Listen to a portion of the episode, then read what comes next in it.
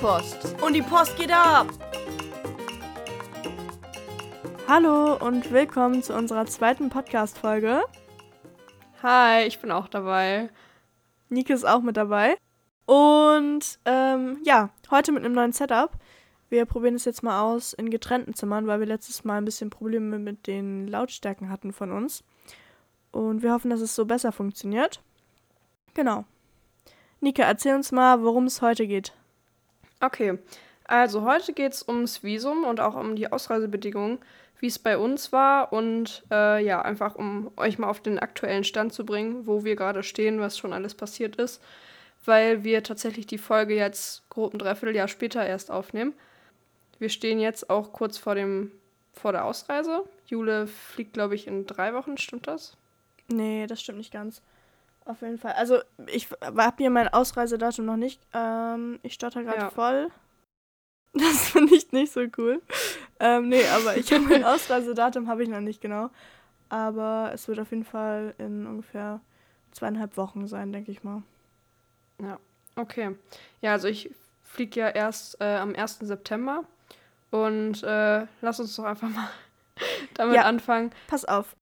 Erzähl mir doch einfach mal, was jetzt alles so passiert ist. Also beim letzten Mal war ja der Stand, dass wir angenommen wurden und wir haben euch ja so ein bisschen darüber erzählt, was unsere Projekte sind und generell über IJFD und Weltwärts. Ähm, jetzt ist ja noch die Frage, was ist denn danach alles noch passiert? Das war ja erst im November und wir haben jetzt ja schon Juli. Ja. Also ich glaube, äh, nachdem wir erfahren haben, dass wir angenommen worden sind, ist erstmal nicht so viel passiert. Ähm, ich glaube, bis Dezember oder Januar haben wir erstmal nichts wirklich so bekommen vielleicht ab und zu so eine Mail mit, ja, ihr kriegt bald euer Vorver euren Vorvertrag, so. Ähm, den schicken die nämlich zuerst raus, die Organisation, dass die erstmal so eine kleine Absicherung haben. Der richtige Vertrag kommt dann erst im März. So war es zumindest bei Weltwärts. Ähm, da das natürlich auch alles erstmal eingetragen werden muss und weitergeleitet. Äh, ja, Dezember war das, Dezember, Januar. Und äh, zumindest war das bei mir dann auch so, dass ich dann schon die Dokumente bekommen habe für die Spendensammelaktion. Also ich habe zum Beispiel ein, eine Bankverbindung bekommen und dazu eben so einen Code, dass man angeben kann, dass das äh, an mich geht oder dass es eine Spende an, ja, von mir ist, sag ich mal. Und da war dann eben auch, waren dann eben noch Tipps dabei und alles sowas. Aber ich denke, das machen wir auch nochmal in einer separaten Folge zu Spenden, wie das bei uns gelaufen ist. Ja, und ich weiß gar nicht, Jule, hattest du da auch irgendwie so schon Tipps bekommen oder auf jeden Fall den Vorvertrag, denke ich mal. Ähm, genau, also bei mir war das so mit dem Vorvertrag, den habe ich natürlich bekommen und dann unterschrieben und wieder zurückgeschickt. Ähm, bei dir war das ja alles ein bisschen mehr organisiert als bei mir, also beziehungsweise ein bisschen mehr begleitet noch als bei mir. Du hattest ja mehr Videocalls auch mit denen oder generell so Telefonate. Ja.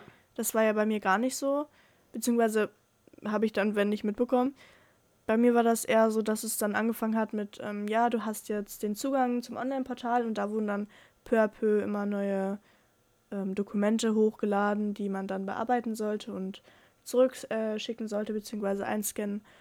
Und dann ging es eigentlich auch schon los, dass ich den Vertrag zugeschickt bekommen habe. Und das war aber dann auch alles schon im April ungefähr. Beziehungsweise März, April, denke ich mal. Ähm, genau. War bei dir noch was dazwischen? Sonst würde ich nämlich. Ja, tatsächlich schon. Ich hätte okay. aber eine Frage. Wie war jetzt der Kontakt mit deiner Organisation? Also, ihr hattet wahrscheinlich größtenteils dann E-Mail-Kontakt, ne? Genau, also eigentlich über E-Mail. Wenn man Fragen hatte, konnte man die natürlich anrufen. Das habe ich auch manchmal genutzt. Ähm, ja, das war es dann eigentlich. Also. Ja, okay. Genau. Ja, also bei mir war das dann ab Januar, hatte ich, glaube ich, schon die Termine für die Vorbereitungsseminare. Das ist tatsächlich bei Weltwärts auch Pflicht. Ähm, ich glaube, das waren insgesamt 24 Tage oder so. Und die ersten Tage hatte ich dann äh, als Online-Seminar. Das war über ein Wochenende, Samstag bis Sonntag. Ich glaube, Freitag hat es dann nachmittags angefangen. Und da wurden dann erstmal, oder hat man sich das erstmal gesehen, mit wem man ins Ausland geht und die anderen, die in andere Länder gehen. Und da hatten wir dann erstmal den Ablauf besprochen, was ist der Zeitplan und ähm, man hat sich erstmal kennengelernt. Man hat natürlich auch die, die dann mit einem in ein Projekt gehen oder so, auch das erste Mal gesehen. Und das war schon ein bisschen aufregend, ähm, auch die ganzen Leute erstmal kennenzulernen, die ganzen Infos und endlich mal einen Zeitplan zu haben, was wirklich passiert. Und dann hatte ich auch schon, ich glaube, eine Woche oder zwei Wochen später direkt das nächste, ähm, den nächsten Videocall für das Visum. Also bei uns hatten die das extra aufgeteilt in die verschiedenen Einsatzländer, weil die natürlich auch unterschiedliche Anforderungen fürs Visum hatten. Und ähm, Ecuador, wo ich ja hingehe, da ist das, äh, ist das Beantragen des Visums sehr aufwendig. Und die hatten die letzten Jahre auch schon Probleme damit. Deswegen haben die ähm, direkt das recht früh gemacht, damit wir auch früh anfangen können, die ganzen Termine und äh, so weiter fertig zu machen. Im März bzw. April haben wir dann auch den richtigen Vertrag zugeschickt bekommen. Das ging dann meistens auch eher per Mail-Kontakt. Und angerufen hatte ich, ich glaube, auch einmal kurz im Februar oder so, weil ich wegen des Visums nachfragen wollte. Also das geht natürlich auch jederzeit. Und ja, also nach dem Vertrag, da war ich eigentlich auch schon mitten in den Vorbereitungen fürs Visum und Spenden hatte man natürlich auch immer im Hinterkopf. Aber man muss ja auch bedenken, dass Jule und ich dieses Jahr auch noch Abitur gemacht haben. Und das ist dann natürlich genau in den Rahmen gefallen. Ab Februar hatten wir natürlich dann äh, schon die ganzen, oder das letzte Semester, das ging ja auch nur acht Wochen. Und ja, ich glaube, so richtig angefangen hat es bei uns dann nach den Prüfungen. Das war dann im Mai, glaube ich. Ist das richtig? Ja, also ähm, wir haben auch noch äh, Sprachkurse beide belegt. Bei mir hat das im Februar angefangen und hat sich bis Juni gezogen. Ja. Einmal die Woche. Und genau, bei dem, ähm, bei mir war es zum Beispiel noch solche Dokumente wie ähm, Führungszeugnis, da ich ja ähm, mit Kindern arbeite, deswegen war das noch ganz wichtig. Ähm, Personalausweis haben wir noch neu, nicht Personalausweis, Reisepass haben wir noch neu beantragen müssen, weil ja. unsere noch von ganz, ganz damals waren. Also was haben wir halt in der ganzen Aha. Zeit gemacht. Aber ich glaube, das mit dem Reisepass war tatsächlich ähm, schon Das war im November. Im November, noch. genau. Ja. Weil das dauert genau. auch noch mal sechs Wochen, bis man den hat und ihr solltet am besten den schon... Genau, den braucht ihr unbedingt fürs Visum. Bevor ihr euch bewerbt, am besten beantragen. Der muss auch ein Jahr nach dem äh, nach der Rückkehr wieder gültig sein. Also da müsst ihr auch drauf aufpassen. Am besten dann schon mal nachgucken. Und die Organisation möchte den meistens auch schon am Anfang haben, wenn ihr euch bewerbt, beziehungsweise wenn ihr dann eben angenommen werdet, weil das auch recht wichtig ist für die Partnerorganisationen im Land. Und ja, einfach als kleinen Hinweis. Genau. Ja, Abitur, ne, großes Thema. Halleluja, dass wir es geschafft haben beide. Genau, jetzt war Nike ja weit schon auf ihrem Vorbereitungsseminar. Bei mir kommt das jetzt äh, in zwei, drei Tagen, fahre ich los. Und das geht dann bei mir eineinhalb Wochen. Bei Nike war das eine Woche, ne? Genau. Ja. Und ja, ich würde sagen, dann können wir auch schon anfangen mit dem Visum, oder? Willst du vielleicht zuerst erzählen? Weil ich glaube, meins dauert nicht so lange wie deins. Ja, nochmal im Zeitplan. Also bei mir ist das Visum oder hat das Visum im März ungefähr angefangen, März, April. Da habe ich nämlich schon mal angefangen, die ganzen Dokumente zu beantragen. Nach dem Online-Gespräch natürlich. Und dafür musste ich einmal eine eidesstattliche Erklärung aufbringen. Das war dann eben dafür, dass ich dazu stimme und ähm, bestätige, dass ich kein Geld verlange und äh, dass das mhm. alles so abläuft, wie es eben mit Weltwärts geregelt ist. Und ähm, dann natürlich noch ein erweitertes Führungszeugnis. Also bei mir hat nicht das einfache Führungszeugnis gereicht. Das war ganz wichtig. Und da war natürlich erstmal drei Wochen Wartezeit. Auf die eidesstattliche Erklärung und auf das erweiterte Führungszeugnis brauchte ich dann noch eine Apostille. Und an sich gibt es die Möglichkeit, das erweiterte Führungszeugnis schon apostilliert beantragen. Aber die Stelle oder die Gemeinde, wo wir wohnen, hat das irgendwie nicht angeboten. Ich hatte auch extra nachgefragt. Deswegen konnte ich da schon mal nicht meine, mein Führungszeugnis apostillieren. Dann, äh, ja, war es ein bisschen kompliziert, weil ich musste ja irgendwie die Apostille noch kriegen, beziehungsweise die Beglaubigung. Und, ähm, Genau. Ja. Willst du vielleicht einmal noch ganz kurz genau erklären, was eine Apostille ist? Ach so, das ist ja, ja, ganz wichtig.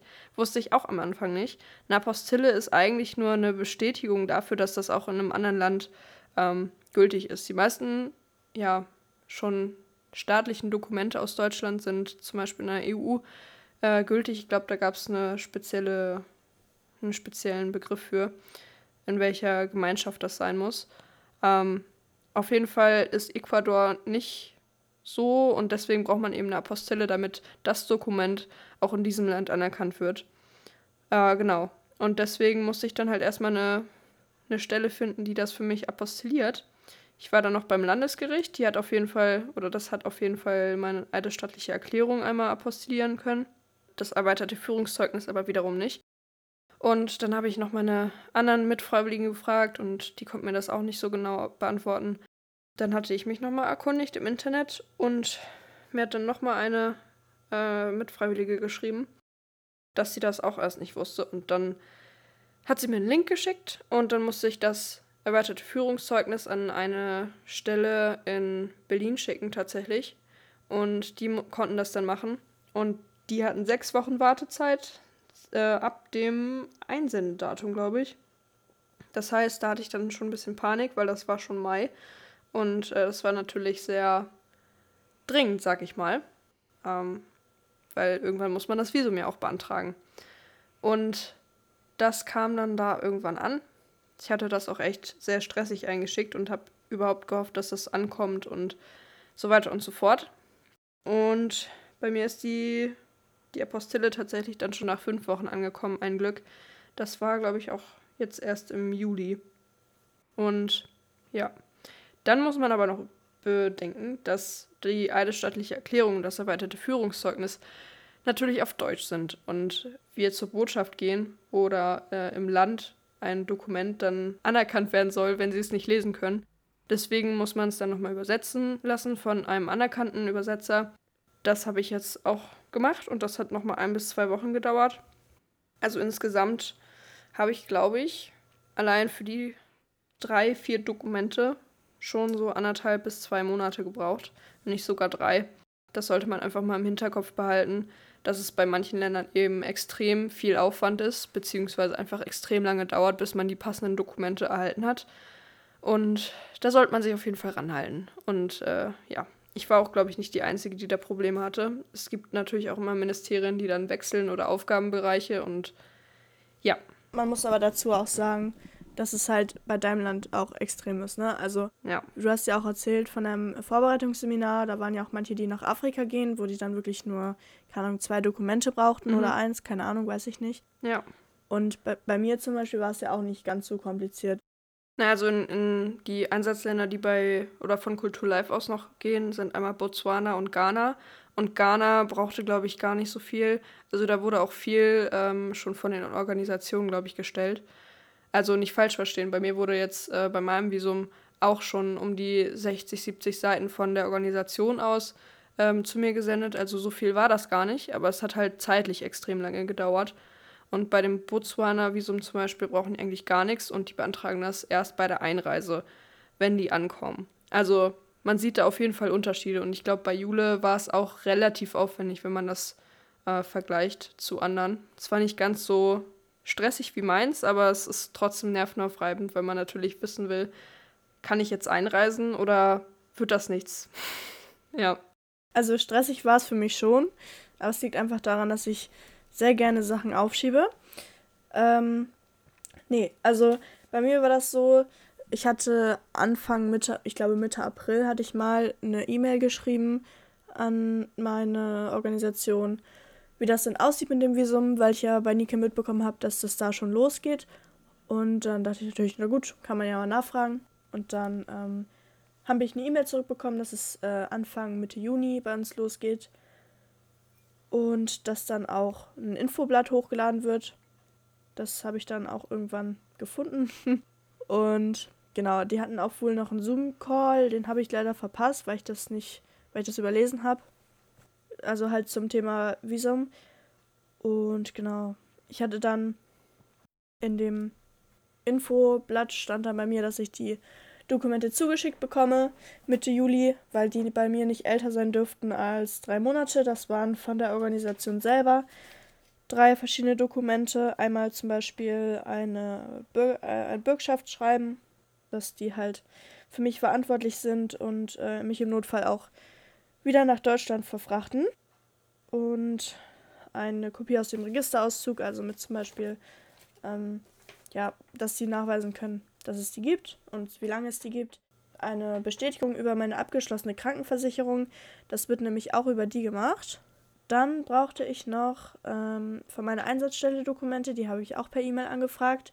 Dafür habe ich dann äh, einfach den Übersetzer DeepL benutzt, weil ich noch kein Spanisch kann leider. Also auch wenn ich den Kurs gemacht habe, funktioniert das jetzt noch nicht so reibungslos. Die ganz Grundsachen kann ich jetzt, aber das war es dann auch. Deswegen, da brauchte ich ein Einladungsschreiben von denen, auch wieder mit den Angaben, was ich mache und ähm, dass sie mich da aufnehmen und wie meine Passnummer ist, also was. Und ähm, eine Bescheinigung über die rechtmäßige Existenz von denen, also auch wieder mit äh, ja, Gehalt und weiß ich nicht was, dass die halt beweisen können, dass es die schon länger gibt. Genau. Und als allerletztes musste ich einfach nur noch meinen Reisepass einscannen und ein Passbild. Und genau, das war dann bei mir alles online. Hab das dort eingereicht und genau, die Dokumente musste man dann da in der richtigen Reihenfolge, das war nochmal ein bisschen Friemelarbeit, weil es natürlich alles auf Spanisch dort stand. Das heißt, ich musste alles nochmal parallel in den Übersetzer eingeben und dann habe ich das ähm, abgeschickt quasi und habe dann nochmal eine E-Mail bekommen einen Tag später, dass da irgendwas durcheinander ist. Das heißt, ich habe dann nochmal bei meiner Organisation angerufen, weil ich echt ein bisschen am Verzweifeln war. Weil ich auch einmal das falsche Dokument zugesendet bekommen habe, was aber super schnell äh, umgeändert wurde und ich das am nächsten Tag auch direkt bekommen habe. Das muss ich dann nochmal neu einscannen, dann waren die Sachen von der Einsatzstelle nicht richtig und dann war es halt schon irgendwie Mitte, Mitte, Ende Juli, also noch nicht, noch nicht ganz, aber so um den 20. rum, würde ich sagen. Da hatte ich schon ein bisschen Bammel. Jetzt eine Woche her, ne? Genau, eine Woche her, ja. Da hatte ich schon ein bisschen Bammel, weil die ja immer gesagt haben, einen Monat vor der Ausreise und ich muss am 17. So ist mein, ist der Plan, dass ich dort starte. Deswegen hatte ich da ein bisschen Angst. Aber dann habe ich das nochmal umgeändert und ich habe auch also wirklich sehr große Hilfe da bekommen von den Freunden und habe mich da sehr wohl gefühlt. Und genau, dann hatte ich jetzt die E-Mail bekommen dass ich den und den Betrag noch bezahlen muss. Und dann ging es auch schon los. Dann hatte ich jetzt nochmal eine E-Mail bekommen, dass es genehmigt wurde und dass ich bitte einen Termin machen soll in Berlin beim Konsul oder wie auch immer das heißt, dass ich das dann da abholen kann für den Reisepass. Genau. Und das ist dann nächste Woche, nee, gar nicht wahr, übernächste Woche Donnerstag kann ich das dann da abholen. Ja, cool. Ja. Also, wir nehmen ja jetzt heute am 28. auf und ich glaube, Gestern hattest du deine Zusage bekommen, richtig? Genau, gestern, ja. Ja, also bei mir ist das auch nochmal ein bisschen äh, aufwendiger gewesen. Ich hatte das dann ja eingereicht und davor musste ich auch erstmal mit der Partnerorganisation in Ecuador nochmal ein bisschen hin und her schreiben, weil da dann irgendwas nicht richtig angeordnet war und die ganzen Vorgaben, die da, ähm, die es da gibt, die waren halt extrem kompliziert zumindest so, wie ich das verstanden habe, war es dann nicht richtig und dann auch nochmal alles hin und her wursteln. Und dann habe ich den abgeschickt. Dann äh, hat mir tatsächlich das Konsulat aber auch nochmal gesagt, was jetzt nicht ganz stimmt. Ähm, das ist eigentlich ganz cool. Also, falls ihr was falsch macht, die werden euch schon sagen, hey, du musst das und das nochmal ändern. Also, ihr werdet da nicht einfach äh, blindlings stehen gelassen. Ähm, ja, einfach, dass ihr das wisst. Ja. Und dann also, habe ich ja. Visum ist so ein bisschen Try and Error, also mehr kann man dazu wirklich nicht sagen. Ja, würde ich aber auch sagen. Und also bei mir war das tatsächlich komplett über E-Mail-Kontakt. Ich habe das komplette Dokument per E-Mail hingeschickt und die haben mir auch per E-Mail geantwortet. Und jetzt zum Schluss ähm, haben die eben, haben die mir einen Termin gegeben und gesagt, was ich mitbringen muss. Also da wird, wird man eigentlich schon ganz gut begleitet. Es kommt natürlich auch drauf an. Ich glaube, Jula muss ihre ganzen Sachen einzeln immer hochladen auf der Website. Ist, ja? Ja, genau. Nee? Ja, doch. Was hattest du denn da? Wie, was hatte ich da? Das war einfach so eine Website. Wie so ein Online-Formular, oder nicht? Ja, es war wie mit so einer Tabelle und dann konntest du halt rechts anklicken, dass du ein Dokument hochladen möchtest und dann musstest du das Richtige, Richtige da einfügen. Also links daneben war dann ein Text, was das für ein Dokument sein soll, was da drinnen stehen muss und dann hat man es halt eingefügt und gut war. Ja, okay. Immerhin. Ja. Aber dann hast du, glaube ich, auch eine Mail zurückbekommen mit den Daten und sowas. Also, da müsst ihr auf jeden Fall täglich dann eure Mails gucken. Aber ich denke, da ist man so unter Stress oder was auch immer, dass man dann sowieso jeden Tag reinguckt. Ja, und dann steht da halt, dass ihr dann auch das, den gewissen Betrag bezahlen müsst oder das dann per Bar mitnehmen müsst, wenn ihr das abholt. Jule hat jetzt auch ein E-Visum, also ein Online-Visum, aber abholen muss man es trotzdem, damit man es im Reisepass hat. Ja. Und ich muss jetzt zum Beispiel 250 Euro mitbringen. Ich habe meinen Termin erst am 22. August. Und äh, ja, es kann natürlich auch sein, dass die meisten Konsulate oder die meisten Konsulate sitzen tatsächlich in Berlin. Ich hatte jetzt eine Glückssträhne, sag ich mal, und das Konsulat oder eine Nebenstelle ist relativ nah bei uns dran, dass ich nicht ganz nach Berlin muss. Aber wenn ihr jetzt zum Beispiel in Bayern wohnt, müsst ihr das auch mit einplanen, dass ihr wahrscheinlich nochmal eine Bahnfahrt mitbuchen müsst. Äh, eventuell natürlich auch nochmal Übernachtung oder so, je nachdem, ob ihr am Tag hin und zurück fahren wollt. Ja. Genau. Jule, dein Konsulat ist, glaube ich, also von Kolumbien, ist doch auch in Berlin. Ne? Ja, genau. Ich muss einmal nach Berlin fahren, aber das ist alles machbar innerhalb von einem Tag. Also, das ist gar kein Problem. Ja, cool. Bei mir war das auch nicht so mit dem, mit dem Termin. Ich hatte da ja noch ein bisschen Angst. Den Termin in Berlin hättest du erst wann bekommen? Ich glaube am 4. September. Und das ist jetzt über einen Monat hin, der Termin. Also das äh, hätte ich auch gar nicht mehr hinbekommen, weil mein Flug vorher schon ist. Deswegen bin ich genau. äh, sehr froh, dass ich jetzt noch den vorherigen Termin bekommen habe beim Hamburger Konsulat. Genau. Bei mir war das nämlich, ich habe da heute erst angerufen und äh, auch relativ spät nachmittags erst. Und dann hatte die mich direkt gefragt, wann denn nächste Woche? Und dann meinte ich, ah, nächste Woche kann ich nicht, da bin ich noch auf einem Vorbereitungsseminar. Und, ah, übrigens, die haben, sie konnte Deutsch. Ich habe erst versucht, auf Spanisch da irgendwas zu reden. Die hatte mir einen Satz aufgeschrieben, den ich sagen kann. Aber sie konnte dann doch Deutsch. Ich war mir nämlich nicht sicher, was sie da sprechen. Und genau, dann hat sie mich gefragt, wann ich denn dann Zeit habe. Habe ich gesagt, ja, am 10. wäre ganz cool. Hat sie gesagt, okay, um 12 oder nachmittags, manche um 12 wäre cool, nehme ich. Und dann, ja, gibt's. Ja, gibt es denn beim IJFD irgendwelche anderen Ausreisebedingungen, sag ich mal, die ihr erfüllen müsst? Irgendeine Arztuntersuchung oder Impfung? Also bei ich weiß jetzt, ich kann jetzt nur für Freunde Waldorf sprechen. Ich weiß nicht, wie das generell beim IJFD ist. Ähm, Impfungen wurden bei mir jetzt nicht vorausgesetzt, damit ich ausreisen darf. Ähm, genau. Ich habe jetzt trotzdem mich impfen lassen gegen, also Tetanus habe ich ja schon, Tollwut und Hepatitis A und B. Dengue-Fieber ging nicht mehr, weil ich das zeitlich, äh, hatte ich nicht mehr so viel Zeit. Da solltet ihr euch auch früh genug drum kümmern, auf jeden Fall. Macht das nicht wie ich. Und ähm, genau, was soll ich jetzt noch sagen? Achso, genau. Voraussetzung war es nicht und auch keine ärztliche Untersuchung. Das Einzige, was ich wirklich machen musste, war vom Hausarzt eine Bestätigung äh, einholen, dass der denkt, dass ich das machen kann. Mehr musste ich da nicht machen. Wie war es bei dir? Bei dir war es ja noch ein bisschen anders. Ja, also diese Bestätigung vom Arzt habe ich tatsächlich schon bei der Bewerbung einreichen müssen. Also es war aber auch unterschiedlich. Und Culture Life wollte das eben schon direkt bei der Bewerbung, dass die wissen, ja, okay, äh, die Person, die wir da ja, vorstellen, sich vorstellen lassen, ist auch bereit, körperlich fit, sage ich mal, um äh, ausreisen zu können. Und zusätzlich ist von Weltwärts angefordert, eine G35-Vorsorgeuntersuchung durchzuführen. Da kriegt ihr auch dementsprechend dann einen Zettel, der ausgefüllt werden muss und da muss eben speziell G35 angekreuzt werden.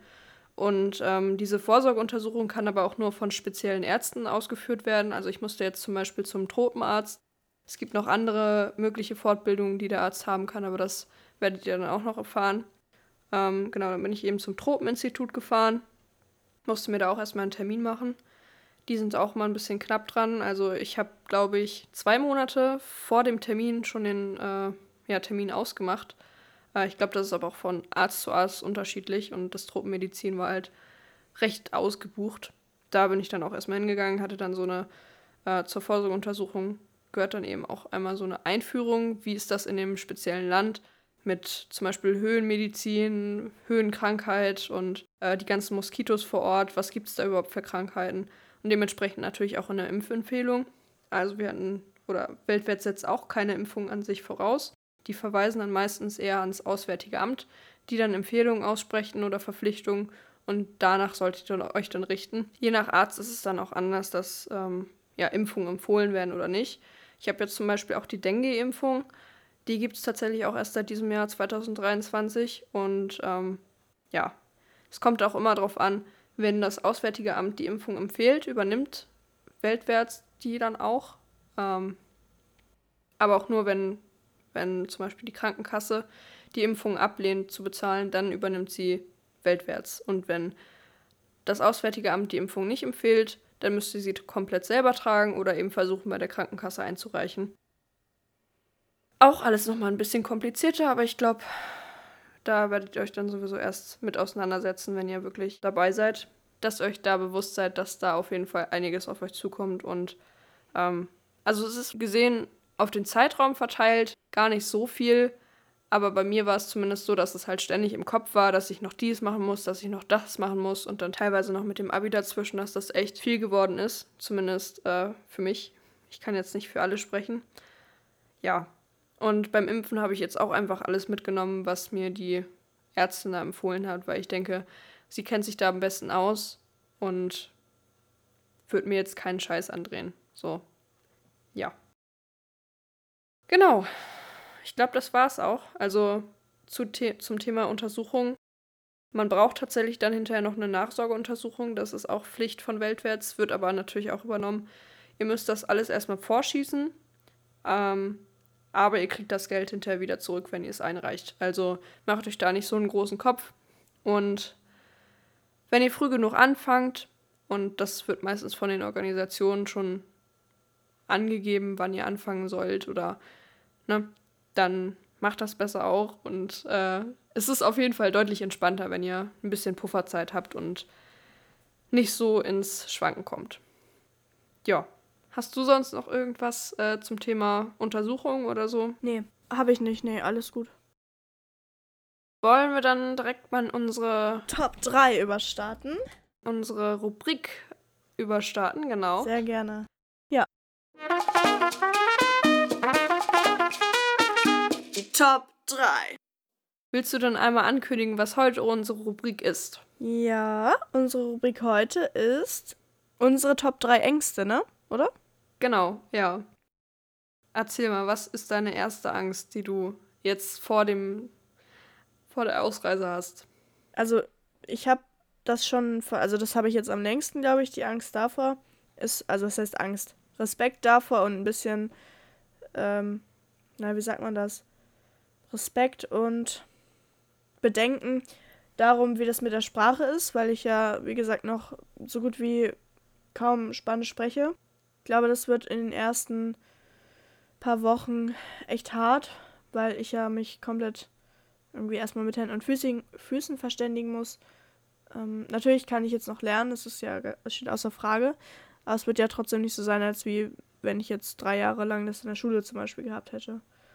Ähm, genau, das ist so eine der, der längsten Ängste, die ich jetzt habe, sagen wir es mal so.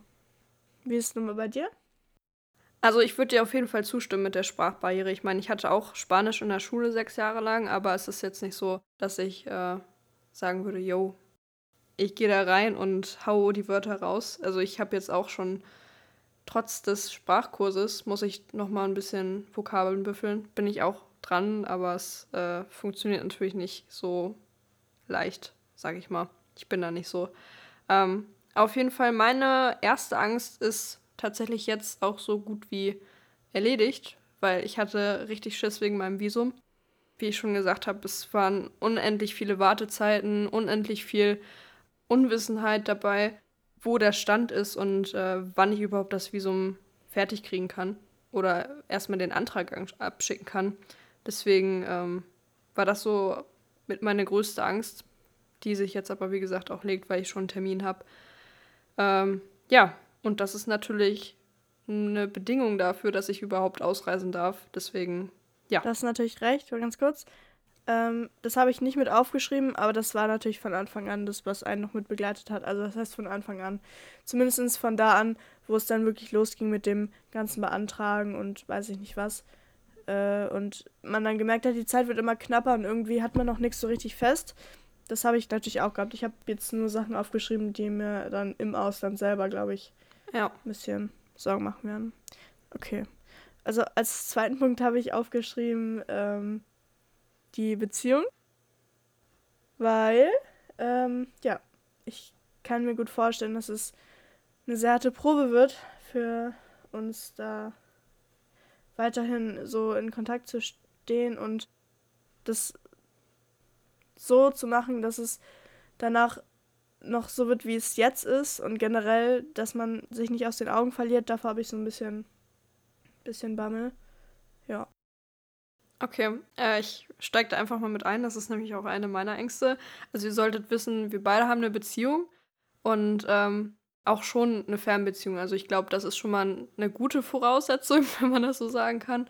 Also wir sind es gewohnt, weiter weg zu leben. Aber ich glaube, es wird trotzdem hart, weil es ist natürlich eine ganz andere Distanz und auch eine ganz andere Kommunikation, weil wir uns nicht mal eben so ähm, in Person sehen können und ähm, uns austauschen oder was auch immer. Also ich kann das auch nachvollziehen. Ich glaube, dass, glaub, dass eines der größeren Probleme wird vor allen Dingen sein, die, die, die Zeit, die dazwischen liegt, weil es mhm. ja auch Zeitverschiebung ist. Es ist ja nicht nur die Entfernung, sondern wir haben ja auch, also trotzdem, Nico und ich sind ja beide noch relativ, also Nico und ich haben die gleiche Zeitzone und das sind sieben Stunden Unterschied. Das heißt, wenn mein Freund jetzt zum Beispiel gerade mit der Arbeit fertig ist, stehe ich gerade erst auf. So. Und das wird dann halt schwierig, dann abends zu telefonieren, weil es bei mir halt nicht abends sein wird, wenn es bei ihm abends ist. Oder so. Deswegen bin ich gespannt, wie wir das alle machen werden. Ja. Ähm, ja. Aber tatsächlich haben wir das, glaube ich, auch schon einigermaßen gut geregelt. Also ich war jetzt beim Vorbereitungsseminar und äh, da meinten auch einige, dass sie direkt davor Schluss machen. Und ich finde, klar ist das auch eine Möglichkeit, aber ich meine, ich liebe zum Beispiel meinen Freund und ich möchte jetzt nicht sagen, hey, ich mache jetzt Schluss, nur weil ich ins Ausland gehe. Ähm, ich kann es nachvollziehen, aber ich möchte schon die Person weiter in meinem Leben haben und äh, dann gibt es auch Möglichkeiten, das irgendwie hinzukriegen. Eins, was, was wir jetzt zum Beispiel festgemacht haben, das habe ich auch von Jule und ihrem Freund abgeguckt, dass wir uns vorgeschrieben haben oder festgesetzt haben, spezielle Regeln. Zum Beispiel, ähm, man muss einmal pro Tag telefonieren, egal wie, irgendwie kriegt man das hin. Oder einfach, ja, man hat ja jetzt mittlerweile WhatsApp, irgendwie Sprachnachrichten schicken, damit der andere weiß, was passiert jetzt gerade bei dem.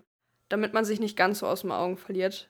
Ich weiß natürlich nicht, wie das jetzt ist, wenn man wirklich vor Ort ist, aber dass man wirklich versucht, wenn man es möchte, da durchzukommen. Und ich habe auch gehört, dass es bei einigen wirklich geklappt hat, bei einigen natürlich auch nicht. Aber ich glaube, man muss da tatsächlich ein bisschen optimistisch rangehen, um das hinzukriegen. Ja. Ist natürlich trotzdem ja, schwierig. Ich denke auch. Also, wenn man das wirklich, wirklich möchte, dann kriegt man das bestimmt irgendwie hin. Und ähm, ja, wir werden sehen, wie es läuft und äh, berichten. Was vielleicht, äh, vielleicht können wir ja später nochmal eine Folge machen, wenn wir im Ausland sind, wie es läuft, wie es funktioniert, ob das, was wir uns ja. vorgenommen haben, umsetzbar ist oder ob das utopisch war. Keine Ahnung. Vielleicht äh, kriegen wir auch irgendwann eine Gastfolge, wie es für unsere Boyfriends ist. aus der Sicht aus Deutschland oder so. Hin, ja. Können wir ja nochmal drüber reden. Ja. Okay. Genau, das war nämlich auch so ein Thema, irgendwie findet man darüber kaum Sachen im Internet. Also natürlich schon, aber jetzt nicht so, dass man sagt, ja, yeah, geil, das hat mir jetzt mega weitergeholfen. Das ist dann eher so, ja. Naja, gut. Ähm, Nächster Punkt auf meiner Liste: keinen Anschluss zu finden. Ich bin zwar in einer Gastfamilie, aber auch durch die Sprachbarriere halt habe ich ein bisschen Angst, dass ich da nicht so Leute in meinem Alter finden werde, mit denen ich da gut klarkomme, dass mir das so ein bisschen fehlen wird. Ich denke zwar nicht, dass es das Problem wird, aber es ist trotzdem so ein bisschen, hm, weil man halt wie gesagt nicht direkt kommunizieren kann und vielleicht wird das dadurch alles ein bisschen erschwert. Ja, genau. Was ist bei dir? Also kann ich auch nachvollziehen. Also ich habe durch äh, einen Schulwechsel auch echt Probleme mal gehabt, da Anschluss zu finden. Aber ich glaube, ich bin jetzt deutlich offener dafür und deswegen könnte ich mir auch vorstellen, dass wenn man es wirklich möchte, sich da auch gut reinfinden kann. Ich meine, du bist ja zum Beispiel auch in der Schule und da wird es ja auch viele Leute in deinem Alter geben, ja, und definitiv. Das wird schon. D das ist halt einfach nur, weißt du, das ist halt ein neues Land. Ich kenne die ähm, Kultur da noch nicht so gut. Ja, klar. Und alles, ne? Muss man halt erstmal reinkommen. Finde ich auf jeden Fall nachvollziehbar. Ja, also meine dritte Angst tatsächlich ist äh, auch nur auf einen kleinen Teil beschränkt. Und zwar auf meinen Flug. Ich steige nämlich einmal in Madrid um. Und ähm, ich habe echt Schiss, dass bei dieser, bei dem Umstieg, dass mein Koffer einfach verloren geht und ich dann im Land einfach ohne Sachen stehe. Also ich meine, natürlich kann man sich das alles nachkaufen, aber es ist trotzdem irgendwie beängstigend zu wissen, dass du keinen Koffer und dein, dein Gepäck, was dir gehört, was du kennst, nicht mehr hast und das im Ausland ja, weiß ich nicht, ob ich das so geil finde. Deswegen ist das äh, heute an dritter Stelle bei mir. Kann ich auch verstehen, aber ich glaube, das ist, ich glaube, das ist meine geringste Sorge. okay.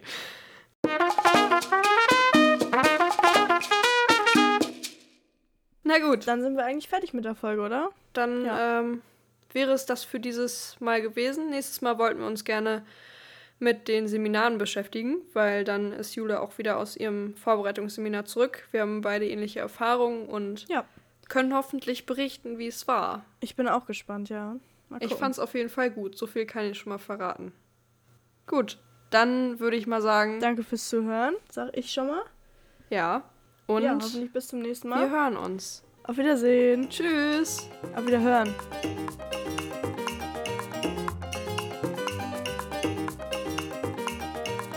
Ab die Post. Reicht jetzt.